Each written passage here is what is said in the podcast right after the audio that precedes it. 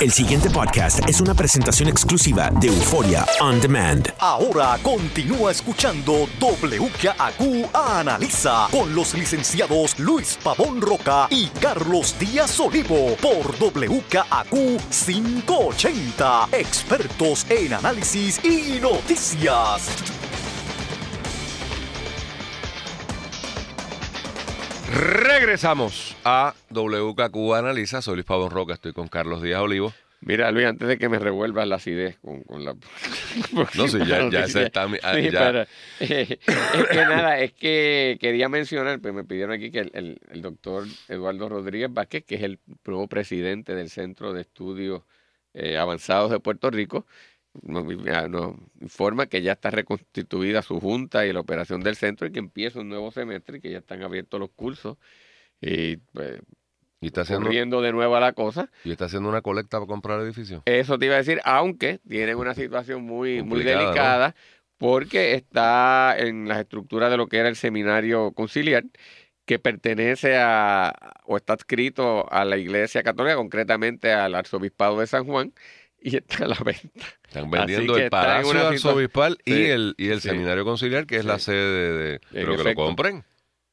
¿Cuánto están vendiendo? No sé, pero... En ese patio interior se pueden dar Mira, unos tú que conoces el viejo San Juan, eso tú puedes allí. No, en ese Y patio hacemos interior, desde hacemos un desde allí, hacemos... No lo digas duro, que y Pedro ese Zorrilla, palacio del Pedro arzobispo, Zorrilla va porque y- el arzobispo bebía, Mira. bebía y comía bien. Por eso. Por eso, aquello tiene que Vi- ser... no, y vive y come bien. No, sin duda. No. Por eso, pero tú te imaginas un- una tarde de jazz allí. Ay, no me digas eso. ¿Ah? Y mirar hacia allá. Y mirar para allá y. Y ver el mar. Ah, mi madre. Mira, tenemos Bueno, invitados, a pero la acidez. vamos a, vamos a tu acidez.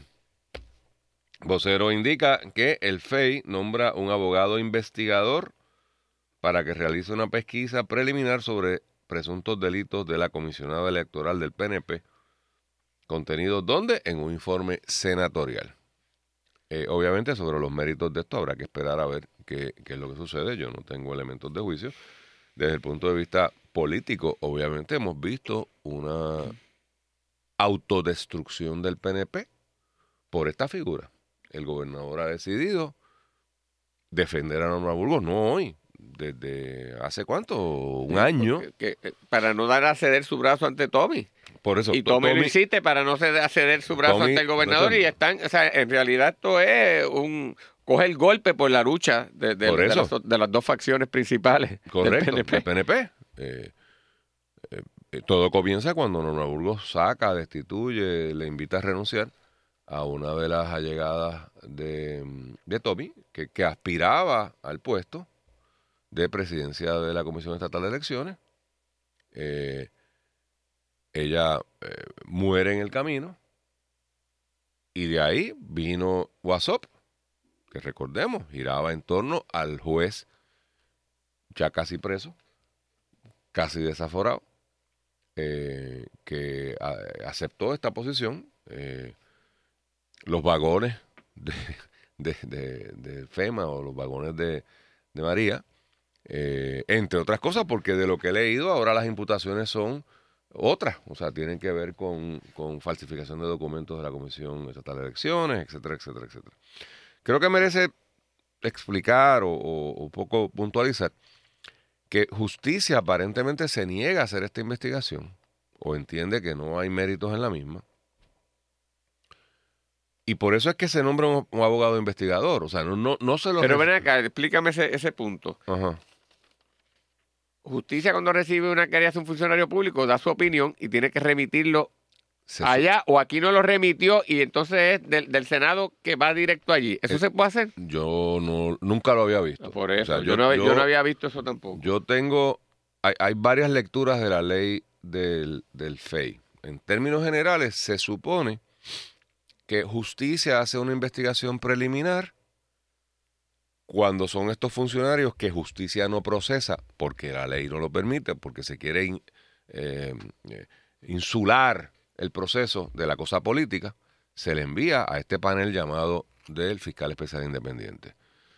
Hubo una controversia que finalmente creo que Sagardía hizo lo correcto, que era, hay que referir.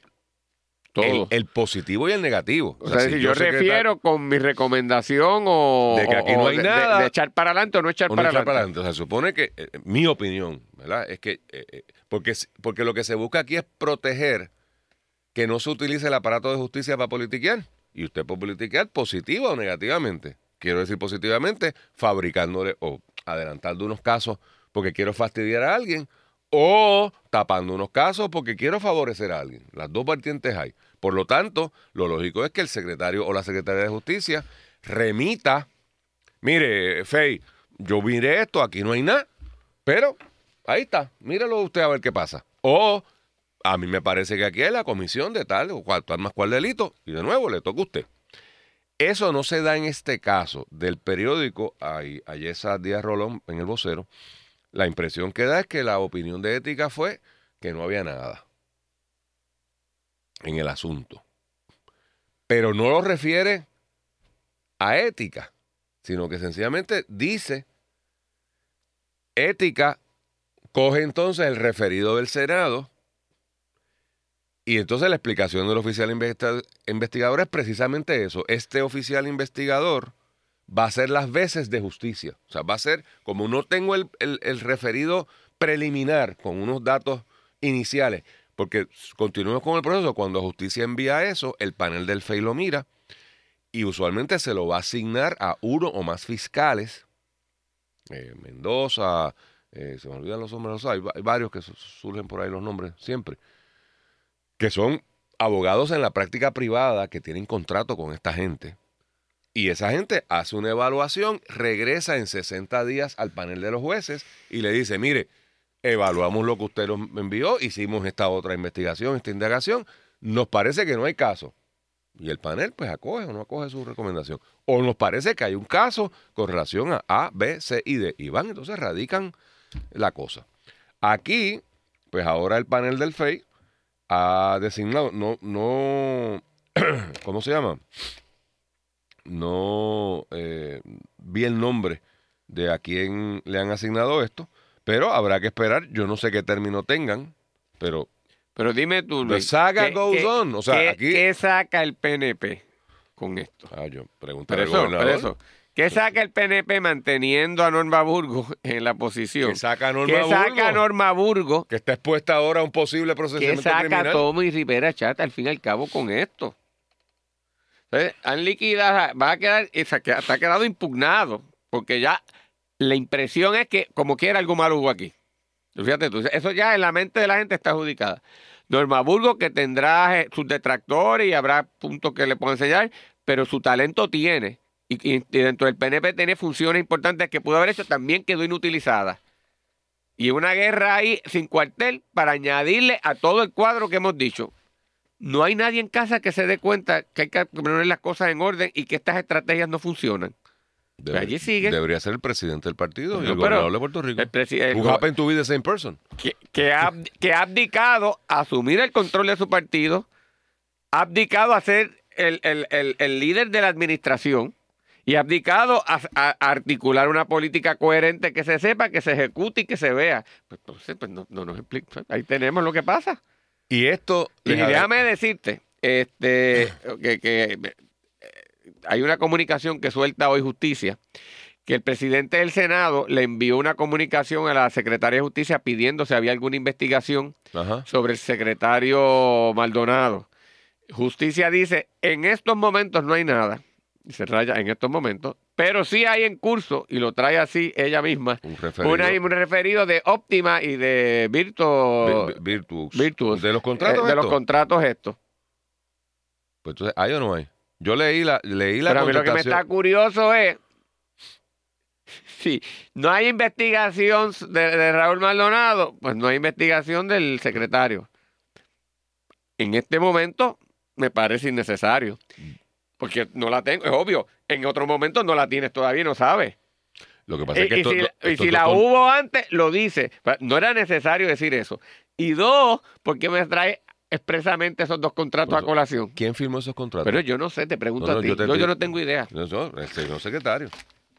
Entonces, no están investigando al secretario, Pero- pero están investigando los los contratos contratos. que firmó el secretario. Me parece, me parece, Carlos, Porque vi la carta ahorita. Sí. Mi lectura de la carta es bien sencilla. La secretaria de Justicia es una de las personas más inteligentes de esta administración. Y es una fiscal de 30 años. Así que no puedo asumir que hay nada casual en esa redacción. She knows. ¿Y qué fue lo que hizo? Yo no me voy a meter en este lío. Porque el presidente del Senado había dicho que si, no, si había una investigación en curso y que la había escrito al FBI y a no sé quién más, a justicia incluido ahí, ese nombramiento iba a tener problemas. O sea que el presidente del Senado está buscando cómo parar el nombramiento. Ah, bueno, si, si yo soy el presidente del Senado, oiga, este presidente del Senado aprueba lo que le da la gana. Ah, bueno, pero. ¿verdad? O sea, que cuando él públicamente se pone con que, bueno, yo mandé unas cartas para ver que no haya Ah, bueno, para que, que si lo tiene que aprobar y no ven ni haya ninguna información y nadie Por- la da, decir, yo hice mi trabajo. Todo por eso, Ah, pues, por eso. Entonces, ¿qué recibe de por eso? Pero le está pasando la papa caliente A los demás. A los demás. Y la secretaria de Justicia, muy astutamente. Se la tira para atrás. ¡Epa! Espérate, papá. que ¿Y, qué le, ¿Y qué le pone? Suficiente información para que una persona que quiera concluir que si hay una investigación en curso, lo pueda hacer. Por eso es que le tira la papa caliente para atrás. O sea, cualquier persona razonable que lea esa carta concluye que sí que están investigando. Pues si están investigando los contratos que firmó alguien, pues, pues claro que lo están No, pero investigando. investigan los contratos, no la persona. No la persona, ajá. Muchas veces no entiende eso. Yo sé, me da es como las conspiraciones de uno. Y el que quiere entender que no hay una investigación, pues también lo puede entender. Es genial la secretaria, porque está diciendo la verdad, probablemente, y no está adjudicando el issue base. Se lo está dejando a... Usted decida si por ahora, ¿cómo que dice? Ay, Virgen. Ah, bueno, esto. Mira, eh, para ir a los invitados y para terminar con los esto, señores, no se va a resolver en los próximos días, ni meses, ni años, porque aquí hay un Pero la, planteamiento. noticia, pero la noticia sigue Claro, y la no, pelea sigue pero- erosionando a la administración. Pero es que eso, a eso es a lo que voy. Aquí esto está predicado, la pelea entre justicia y el FEI, en un issue que va a llegar al Supremo. Porque la subjefa de- interina de fiscales, imagínate, tu subjeta interina de fiscales, esa estaba allí y le tocó. Dice, ¿por qué a Sí, bendito, porque yo estaba aquí metida ese día. Emitió una respuesta en la que apuntó que la OPFEI no tenía jurisdicción sobre el caso. O sea, según justicia, el FEI no tiene jurisdicción sobre el caso. Obviamente, ¿cuál va a ser el primer planteamiento que va a hacer el abogado de Norma Burgos? Vamos a ver. Levanten la mano los que pensaron, no hay jurisdicción. ¿Y en dónde me apoyo? En la opinión de justicia. Es genial. Ahora, es genial desde el punto de vista procesal para los ahora para el país. Porque eso significa que esta, esta pelea jurisdiccional, que no es sobre los méritos, o sea, esto no tiene que ver con si Norma Burgos hizo o dejó de hacer. Es sobre quién la va a procesar. Esto coge dos años lo que llega allá arriba. Qué barbaridad. Para entonces empezar. Así que the saga goes on. Pues mira, Luis, tenemos aquí los, unos amigos de la revista jurídica de la Universidad de Puerto Rico, que ya tú sabes que son asiduos visitantes nuestros. Correcto.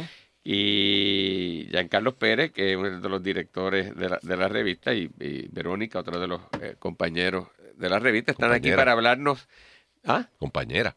Dije, pues, bueno, que Verónica de los compañeros de la revista, pero sí, compañeros, obvio. o sea, no, no he perdido todavía las nociones. Algunas pueden pasar, Bueno. ¿sabes? Pero- y ya temprano en la mañana. Para, Eh, eh, tienen una actividad relacionada a, a- a todo esto de la reconstrucción de Puerto Rico, pero los dejo a ambos para que nos den el detalle sobre eso. Así que adelante y bienvenidos. Pues mira, buenos días. Estamos aquí, como ya dijo Giancarlo Pérez y Patricia Torres. que es la- Patricia, es la directora de la revista jurídica. Eh, y básicamente estamos anunciando nuestro eh, simposio, que es ya tradición de la revista jurídica todos los años celebrar un simposio. Eh, para el 8 de febrero, que eso es el viernes que viene, que vamos a estar atendiendo esta vez dos asuntos que son sumamente importantes y pertinentes, que son seguridad pública y educación. Específicamente, eh, vamos a tener dos paneles, uno dirigido a realidades y, desafíos del Departamento de Seguridad Pública. Como ya saben, ha estado en la palestra pública todos los días. Eh, Y, seguirá. Y seguirá. Eh, y también estamos atendiendo otro panel que se llama De la teoría a la práctica de las escuelas charter en Puerto Rico, en el que nos adentramos en lo que es la reforma educativa y el modelo de escuelas charter como tal. Patricia, ¿quiénes serían los participantes? Pues estaría en el primer, pa- en el primer panel. seguridad. Estaría, estaría el licenciado Ramón Rosario, eh, estaría la profesora Yolanda Cordero, que ella es de Administración Pública de la Universidad de Puerto Rico, y estaría nuestro profesor William Vázquez Irizarry, que es el decano asociado de nuestra escuela. Eh, Ramón Rosario nos va a estar dando una óptica más bien el porqué de, el, el porqué de la pertinencia de la ley, porque es la, porque la necesidad de reorganizar en particular estos La departamentos. Ramón va a ir a defender la porquería que hay. Muy bien. Entonces, eh, Yolanda Cordero. No es una No porquería. hagas esas cosas, Pero es Luis, una bendito, porquería. pero no tú sabes que yo ponga a aprecio a Ramón, No ponga pero- a estos jóvenes en esta situación. Es parte de la discusión que se va a estar Pues claro. Eso. Eh, nos va dando esa óptica de las implicaciones a corto y a largo plazo eh, de, de la ley. La profesora Yolanda Cordero nos va a estar dando ya una vista desde, la- desde el ámbito de la administración pública, cuál es la- el efecto más bien de, no, no tanto del derecho, sino de la administración pública, que tiene reorganizar y consolidar todas estas agencias. Estamos consolidando siete en una. Así que ella O creando una octava que tiene el mismo reguero que las otras siete, solo que Correcto. están todas juntas. Y exacto. Pero lo, lo, lo interesante de esto es que esto no es un asunto novel, ya esto es algo que eh, adoptado de, de Rosselló Padre en 1993 que trae este, esta figura del departamento sombrilla. Así que ella nos va a estar dando esa óptica y el profesor William Vázquez ya nos va a estar, nos nos va a estar hablando sobre las implicaciones del derecho administrativo. Está abierto al público esto en general. Correcto, sí, está abierto al público. Y es el general. viernes que viene. Viernes que viene son dos paneles. ¿A qué el de- horas? El de seguridad a las 1 y, tre- a las 1 y 30 de la tarde y el de educación a las 5 de la tarde. Eso. Importante para eh, educación jurídica continua, Eso para aquellos abogados que interesen, ¿verdad? Que cuenten Puede para cualificar. créditos, pueden cualificar. Son 95 dólares cada panel. Luis, tú Eh, siempre estás atrás en crédito. Y son tres horas créditos, eso sería eh, Perfecto. excelente a los que le interese. Para que el que no lo aplique, Pero pues, para que gratis. quede claro, el costo es para los que sean abogados que Exacto. interesen que se les Se le acredite. acredite Porque sin la actividad si no, usted entra por allí como Pedro por su gratis, casa. abierta al público en general y en la escuela de derecho iba a haber estacionamiento. Rápidamente, el de educación, ¿quién va a estar? Va a estar el profesor eh, Samuel Abrams. eh, él nos va a estar, él es profesor en, en New York y él nos va a estar hablando sobre el cómo la escuela charter empezó en los Estados Unidos, ya que nosotros copiamos ese modelo de allá y cuáles son las implicaciones de la escuela charter en Estados Unidos. Eh, después va a estar la profesora Ana Elvia Quintana. Quintero. Quintero, Quintero. disculpe, que ya nos va a estar hablando sobre el andamiaje completo que la reforma educativa trae a- el- ante, ¿verdad? ante la educación eh, ante, ante la educación pública. Pública. Y después va a estar la licenciada Melissa López, que nos va a estar hablando sobre la constitucionalidad de las escuelas charters en particular. La licenciada fue la que llevó el caso, El de las escuelas, eh, del cierre de escuelas y las escuelas charter en el Tribunal Supremo eh, recientemente. Va a estar interesante. Pues está muy interesante. Y si hay Y gracias. continua, ese segundo panel va, eh, va a comenzar a las 5 de la tarde. 5 de la tarde un viernes. Pues de ahí tú sales te- tranquilo, vas encaminado. Así que gracias. a- Gracias, amor. de la Éxito. Y qué bueno que están haciendo estos eventos Sí. porque esa es la aportación que se hace desde la academia con problemas prácticos. Pues muchas gracias a ustedes. Les recordamos que este evento será el viernes 8 de febrero. Comenzará a las 1 y 30 el primer panel y el segundo panel Cinco comenzará a las 5 de la tarde. Así que les esperamos allá a todos. Gracias. Don Pedro Zorrilla, ¿Cómo tú estás? excelentemente bien. Buenos días a todos ustedes. He aprendido muchísimo y apunté eso de las 5 de la tarde del viernes que viene. No soy, no tengo licencia, pero tengo licencia de conducir. Puedo ir. Eso es así. Puedo Eso ir es así. aprender un poco. Y vienes a hablarnos de un, de un evento para Carlos, Como que para mí. porque tú eres, a ti te encanta el golf. Pero te voy a decir una cosa. Yo te acabo de entregar toda la información del golf, del Puerto Rico Open. Pero no quiero hablar en nada del Puerto Rico Open. ¿No? Te lo Ok. juro. Eh, eh, estos son los buenos los invitados Sí. aquí. No, en verdad quiero hablar de Puerto Rico Open porque es un evento deportivo. No, a es una Carlos, producción. a Carlos le encanta montarse en el carrito y pasear Y dar la vuelta. de lechón en lechón. A mí me gusta hacer eso también. Pero recuerda que esto es un Sí, torneo. pero me deja a mí jugando. Eh, En esto no jugamos ninguno, porque esto es un torneo de 132 jugadores que junto a la compañía de turismo y 80 compañías más, año tras año celebramos en Puerto Correcto. Rico. Sigue y siendo llevamos la Coco televisión.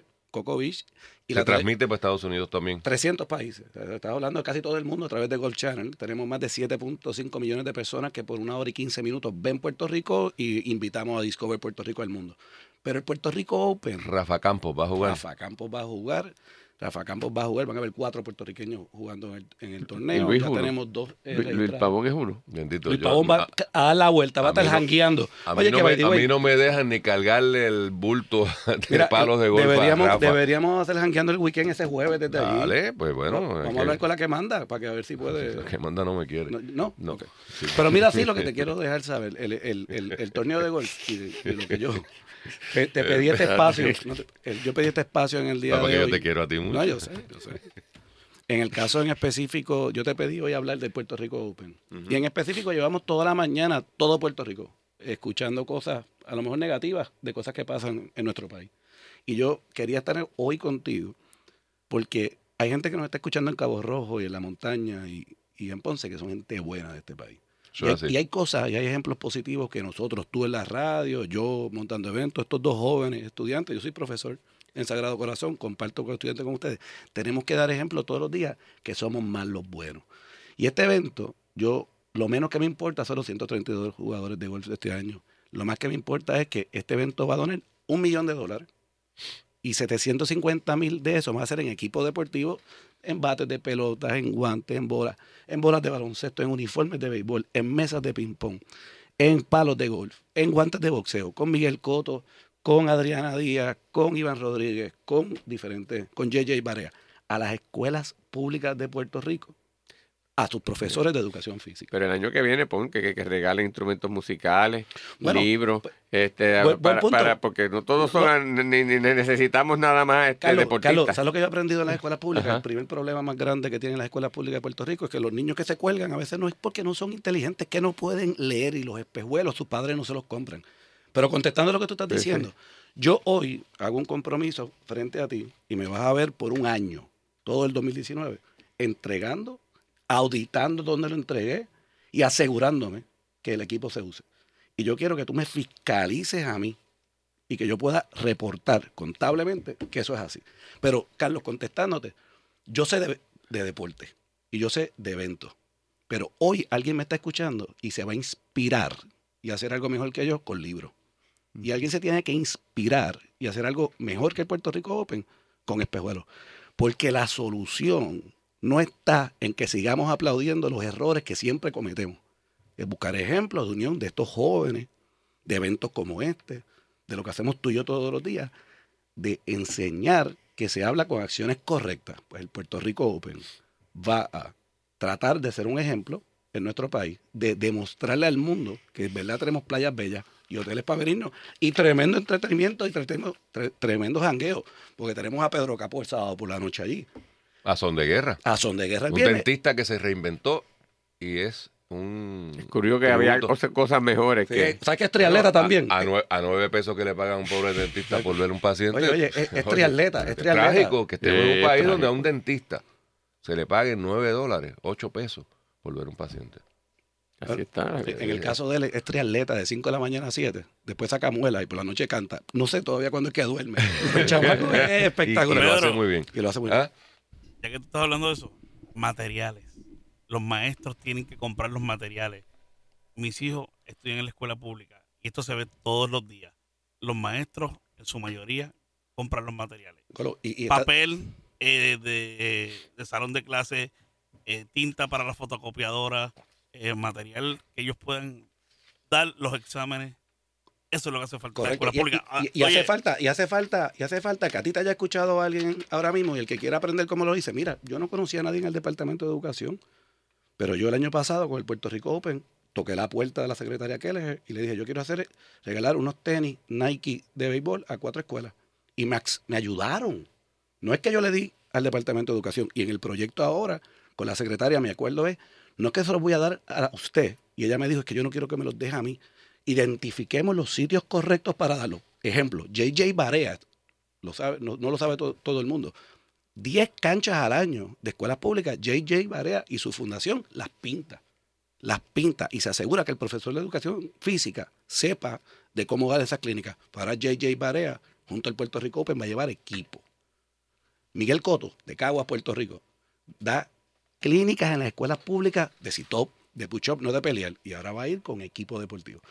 O sea que quería que me dieras esta oportunidad y cierro diciéndote, dándote las gracias, porque quiero, mi invitación es que me midas, que yo te pueda, de la misma manera que te traje toda la información de música, entretenimiento, que me retes a que yo te pueda probar que seis meses más tarde llegaron 750 mil dólares a las escuelas públicas de Puerto Rico, que se puede trabajar el sector privado y el sector público juntos, y se puede ser honesto. Carlos, oriéntalo, por favor. Tendrás el azote de Dios para así encima, peor que a ti la eh, Ahora ahí te traigo una tarjetita para que me donen un peso todo el mundo. Tengo un crowdfunding, porque yo también estoy invitando al público peso de Puerto aquí, Rico. Un peso, un dólar. Cada persona que me da un dólar en mi página de internet de Puerto Rico no Open, se darlo en internet. No, no, internet. No puedo coger yo. No puedo cogerlo. Ah, no, no, no. en la página de No, internet. no, esto no es auditable. No puedo.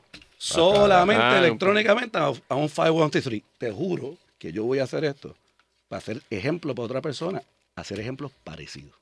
Perfecto. Lo que hay que hacer en el país para echar este país para adelante. Así que Gracias, Pedro, también. Gracias, se acabó. Lo que se incluyete unos libritos el año que viene para que, Para que no me para que no. Yo tengo unos en casa Que que trae un Pero violín. hay libros de- hay libros de deporte, No, y le ponen libros de violines y cosas correcto, eso, y chelos y...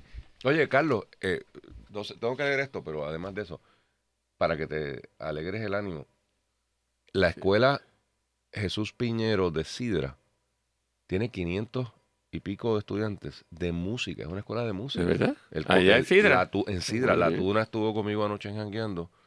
Espectacular. Y tienen eh, banda, o sea, es una escuela de música. Es una escuela normal, ¿no? Sí, Se- sí, pero, pero se gradúan con concentrada en la concentrada enseñanza de música. 500 y pico de muchachos en Sidra. Mi hijo está en la Escuela Libre de Música de Humacao y excelente escuela. Y Bueno. sale de la escuela bilingüe, él estudia en una escuela bilingüe de, de- de- que da en inglés. Es bilingüe completa y al lado está la Escuela Libre de Música de Humacao y sale de una para la otra, está allí hasta las 4 de la tarde. El pasado podcast fue una presentación exclusiva de Euphoria On Demand. Para escuchar otros episodios de este y otros podcasts, visítanos en euphoriaondemand.com.